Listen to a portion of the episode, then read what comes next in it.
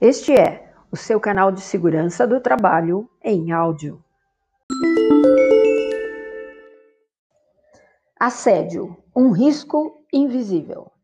Uma piadinha aqui, outra ali, um sorriso amarelo em resposta, um cabelo diferente, a estatura é mais baixa, ou andou ganhando peso, ou suas roupas são muito diferentes.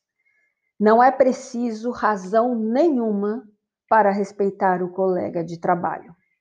Reportagem especial Apelidos no ambiente profissional de Mércia Marciel.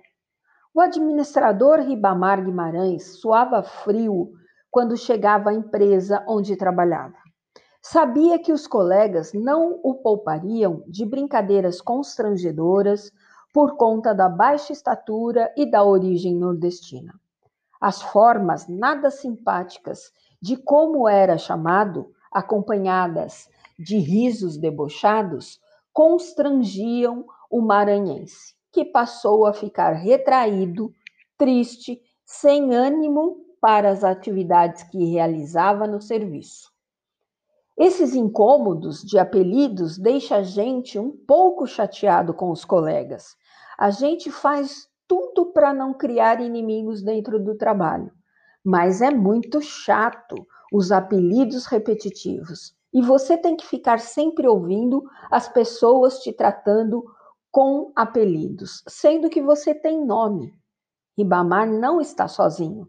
São incontáveis os casos de quem, no ambiente de trabalho, recebe um apelido constrangedor, humilhante ou que simplesmente não goste. O Núcleo Brasileiro de Estágios, NUB, aponta esses números entre jovens trabalhadores até 26 anos de idade. 49,52% confessaram já ter passado por alguma hostilidade no ambiente profissional.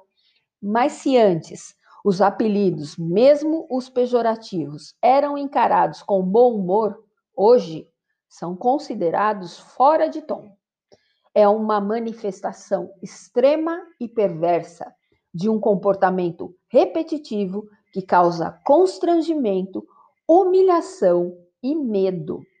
Em contrapartida, é fato que a justiça do trabalho tem cada vez mais imposto, através de suas decisões, uma exigência perante as empresas de cuidado, de rigor, na manutenção de um ambiente de trabalho em condições adequadas. Mesmo que o superior hierárquico não chame o empregado pelo apelido e isso se restrinja aos próprios colegas de trabalho, mas se a empresa for conivente, for omissa, ela não pode, ela poderá ser condenada porque responde pelo ato de seus empregados.